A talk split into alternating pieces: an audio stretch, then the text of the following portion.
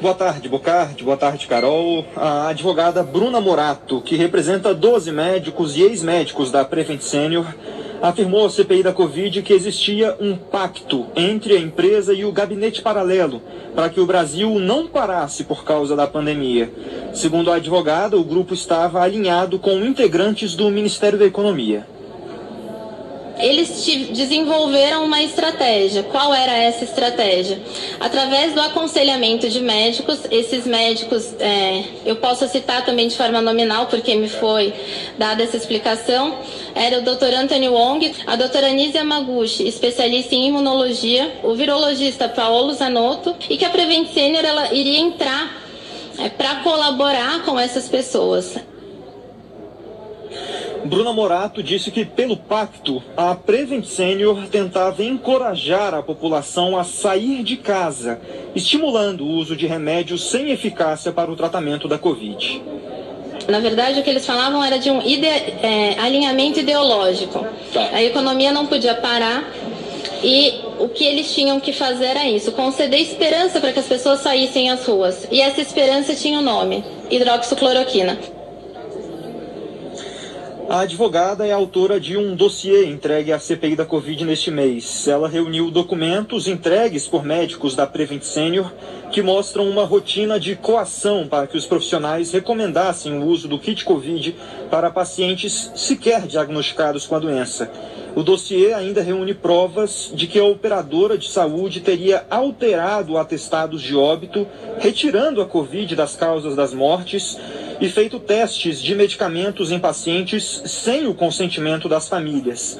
Morato explicou que médicos eram demitidos se negassem a entregar o kit Covid aos pacientes. Na segunda onda, não existia autorização para fazer determinados exames. Então, por exemplo, se prescrevia cloroquina, cloroquina, na verdade, sem a realização do eletrocardiograma. Então, você não tinha como avaliar a questão do intervalo QT. É, existia a dispensão de um medicamento que se chama ivermectina, e você também não tinha como, o médico, eu digo, ele não tinha autonomia para retirar esse item. É, chegou a um ponto tão lamentável, na minha opinião, que esse kit era composto por oito itens. É, os plantonistas eles pegavam o kit, eles entregavam ao paciente e diziam ao paciente: Olha, eu preciso te dar, porque se eu não te entregar esse kit, eu posso ser demitido. Bruna Morato também contou que ela teve o escritório de advocacia invadido após entregar o dossiê da Prevent Senior à CPI da Covid. Segundo a advogada, foram levados equipamentos e duplicado o IP das câmeras de todos os andares do prédio em que o escritório está instalado. Ela contou que também foi rompido um cano de um banheiro de um escritório vizinho, que acabou inundando parte do prédio. Ela disse que essa foi também uma das ações dessas pessoas que invadiram é, o escritório de advocacia e também outros andares desse prédio lá de São Paulo.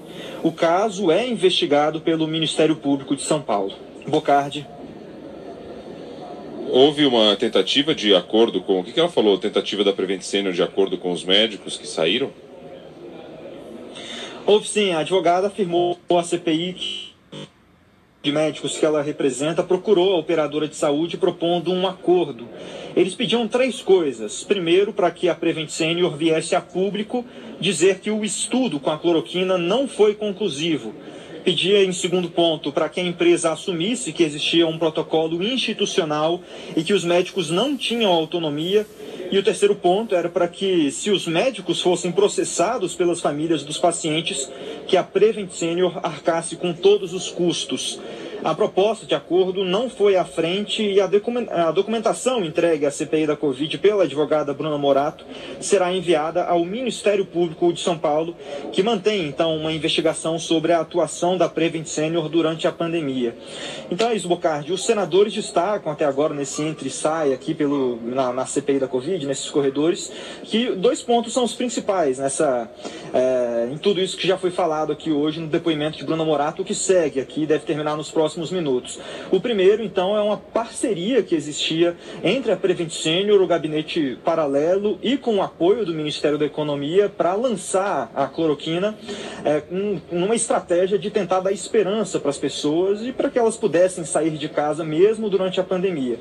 Um segundo fato é exatamente essa questão que a gente trouxe no final aqui, então, é de que o escritório de advocacia na qual é, Bruno Morato trabalha é, foi invadido é, e que isso precisa ser investigado, porque, segundo alguns senadores, parece uma tentativa de identificar quem são esses médicos e ex-médicos que estão denunciando a operadora de saúde. Bocardi, Carol.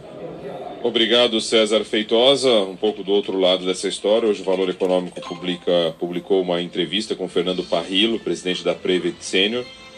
Ele, por sua vez, é, acusa esta advogada de uma armação, que foi vítima, a Prevent Senior foi vítima de uma armação de uma advogada que tentou, mas não conseguiu fechar um acordo milionário. Segundo ele, vai processar todos que injustificadamente atacaram e atacam a empresa, que vai sair mais forte disso, que foram estão vivendo uma crise de imagem porque foram enredados numa narrativa falsa. Diz que não tem nenhuma relação com o presidente Jair Bolsonaro, diz que nem ele nem o irmão, que também trabalha na empresa, que nunca teve nenhum é, envolvimento. E com relação a cloroquina, a hidroxicloroquina, o que ele diz é basicamente o que o diretor executivo Pedro Batista já disse à CPI. Que os médicos têm autonomia, que alguns acreditam que a questão científica não é definitiva porque eles veem resultados, e obviamente, segundo ele, é, não dá para dizer que há prova científica. Mas segundo ainda Fernando Parrilo, o fato é que no front, para evitar que as complicações da Covid levem o paciente à intubação, com chances muito grandes de morrer, o médico tem que ter autonomia para aplicar os tratamentos que julgue os mais adequados. Enfim, mais ou menos do que a gente viu é, na linha do que Pedro Batista disse com relação à hidroxicloroquina, jogou para uma relação médico-paciente.